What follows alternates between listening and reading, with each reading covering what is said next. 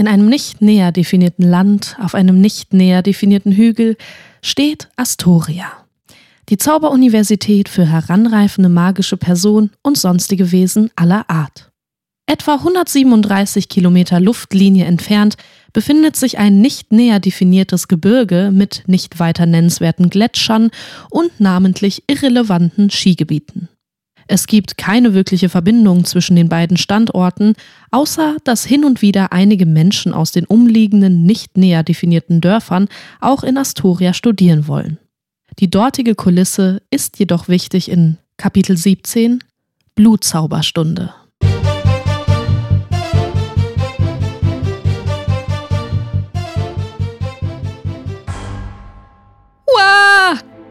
Kestrel rutschte einen harten Erdberg hinab und drehte ein paar Purzelbäume. Magneto!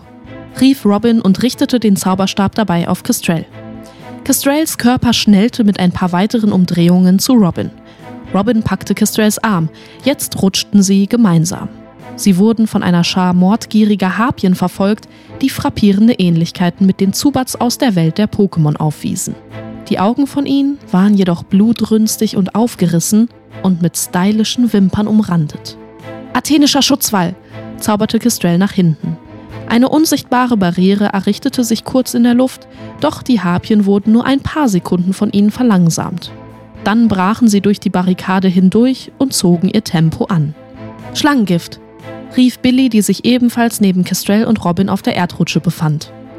Blut schlängelte sich in Serpentin auf die Harpien zu, umschloss zwei Bestien und ließ sie zu Staub zerfallen. Die zwei anderen Monster wichen mit Flügelschlägen aus. In einem Arm Kestrel, in dem anderen ihren Zauberstab, wollte Robin auf die beiden übrig gebliebenen Ungeheuer zielen. Doch diese hatten so viel Distanz zueinander, dass Robin sich für eine Harpie entscheiden musste. Day entschied sich für jene, die in diesem Moment einen Sturzflug hinlegte und mit bestialischem Blick ihre Reißzähne fletschte. Kurzzeitig assoziierte Robin die Szene mit dem Schimmelmonster und spürte Angst in sich aufkommen. Die äußerliche Verletzung war zwar geheilt, doch es blieb eine Aversion gegen schlecht gepflegte Zähne. Immerhin hatten die Harpien schon mal etwas von Mascara gehört. Day nahm ihren Mut zusammen und rief YOLO! Robins Blut bildete einen geballten Strahl, der die Harpie mitten in ihren reißerischen Mund traf. Auch sie pulverisierte sich und fiel zu Boden. Achtung, Endstation! rief Billy. Robin schaute wieder geradeaus und bereitete sich auf das Ende der Erdrutsche vor. Wie in einem Schwimmbad glitten alle drei Studierenden am Ende der Rutsche in eine Art Auffangbecken. Nur, dass dieses hier nicht Chlorwasser, Dinopflaster und lose Zehennägel enthielt, sondern ausschließlich Schlamm, Regenwürmer und kleine Steinchen. Zum Glück erreichte die Erhebung des feuchten Bodens nur die Ausmaße einer Zauberkugel, während der übrige Untergrund festen Halt bot. Die drei rappelten sich schnell auf, denn noch immer hatte eine Harpie, welche ihre Körper zerreißen wollte, deren bösartig hot klimpernden Augen auf sie geworfen. Kestrel hingegen sah, dank einer von Schlamm verspritzten Brille, nur die Hälfte. Robin und Billy richteten zwar ihre Zauberstäbe hoch, doch konnten nur noch Verlangsamungszauber sprechen. Ihr verfügbares Blut hatten Day für den Kampf bereits aufgebraucht. Auch zur Bergung ihres Lebenssaftes waren Day dank der Rutsche zu weit entfernt. Beide hofften also auf Kestrel. Diese legte ihren Zauberstab an eine angestochene Fingerkuppe und versuchte Blut von sich anzuzapfen. Doch ihr Körper war erschöpft, ihr Kreislauf spinnte und sie schwindelte. Egal, dachte sie sich, ich muss den Zauber jetzt anwenden, sonst werden wir in Stücke zerrissen. Torkelnd zog sie sich zwanghaft Blut aus ihrer Hand und schallerte Wörter, die die anderen nicht verstehen konnten. Es sah aus, als wäre Kestrel mit einem Hitzeschlag zu lange auf Ballermann 6 gewesen und würde halben Bewusstseins ihren Weg zum Hotel finden wollen. Bluti. Blutiges. Bluti. Blutiges. Blutiger. Tiger. Tiger.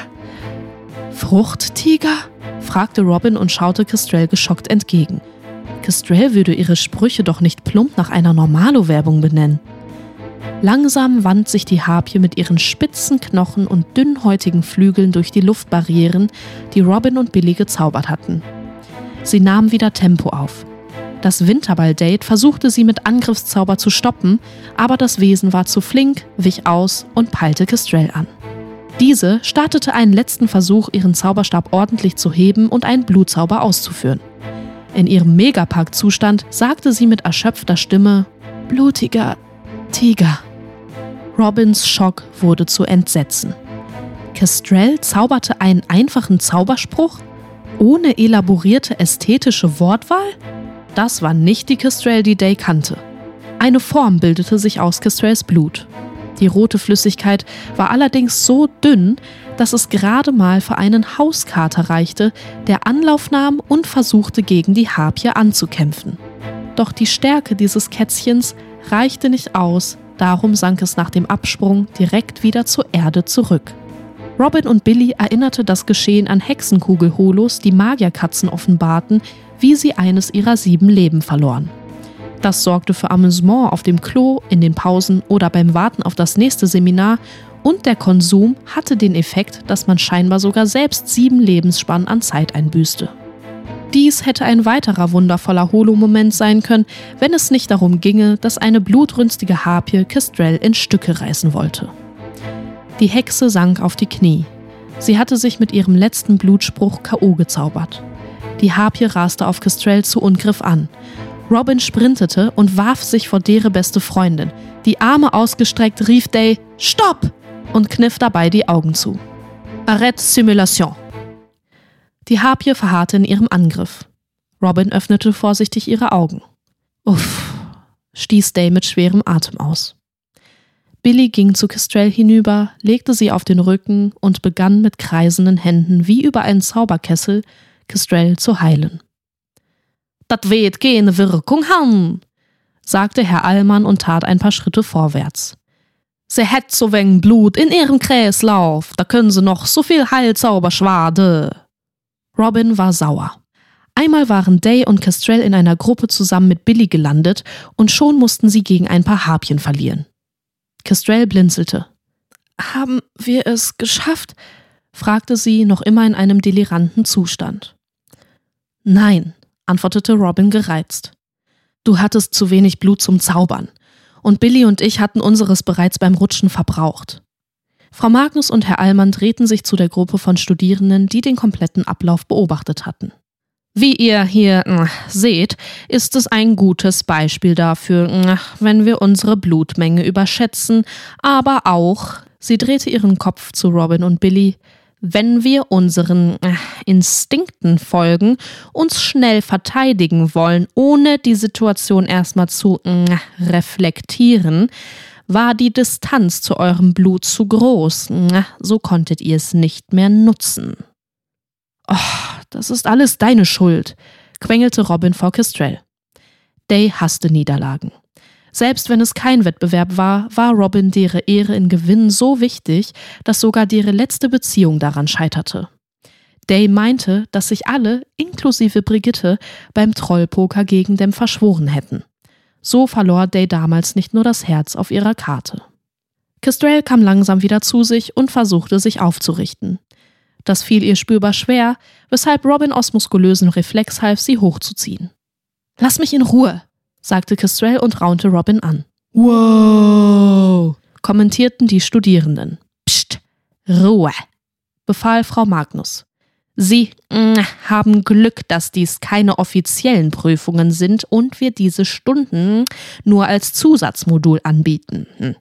Doch vielmehr haben Sie mh, mm, Glück, dass dies nur eine Holo-Simulation war. In der echten Welt mh, mm, wäre mindestens eine Kestrel gestorben und ob Sie beide Frau Magnus blickte erneut zu Robin und Billy, es geschafft hätten, wage ich zu bezweifeln.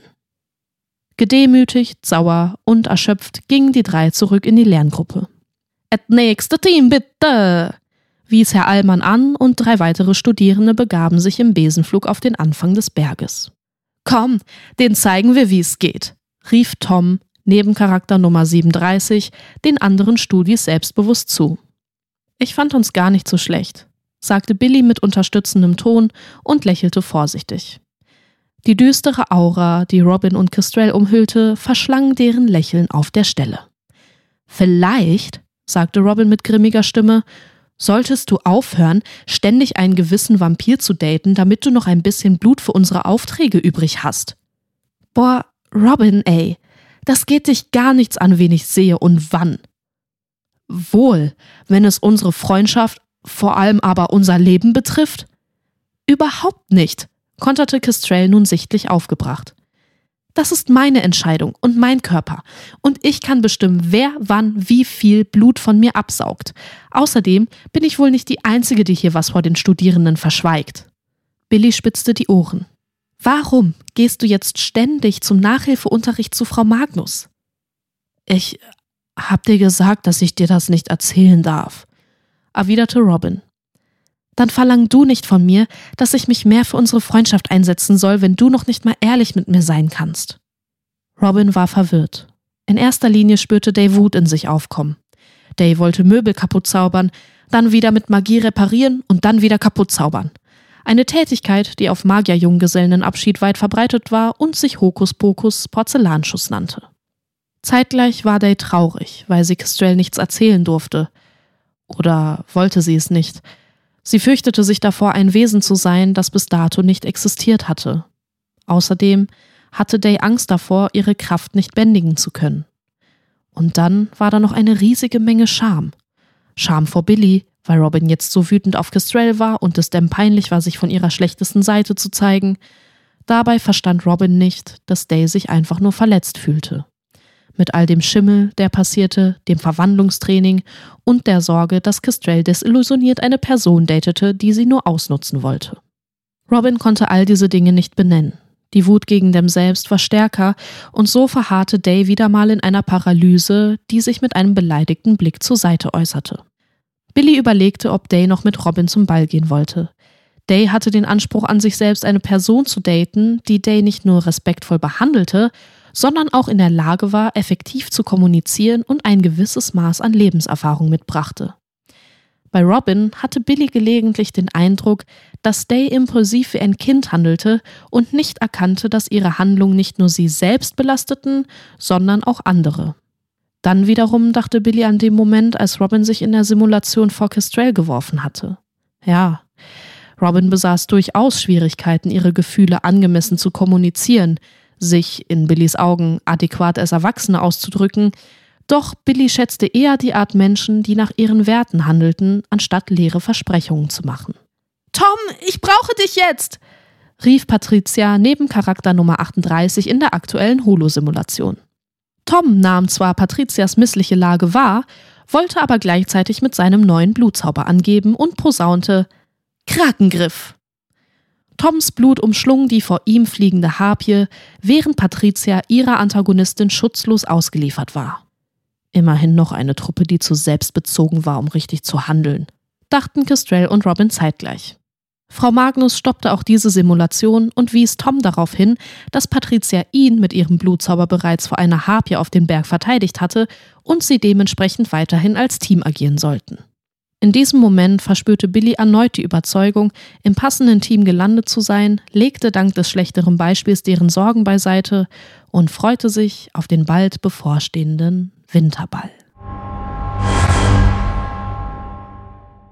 Das war Kapitel 17 von Robin Phoenix und der Ruf des Feuervogels. Wenn es euch gefallen hat, lasst eine Bewertung da, folgt dem Podcast und aktiviert die Glocke, damit ihr kein Türchen mehr verpasst. Unterstützen könnt ihr dieses Projekt über den Spendenlink in den Show Notes und indem ihr allen Mitwirkenden auf den sozialen Medien folgt.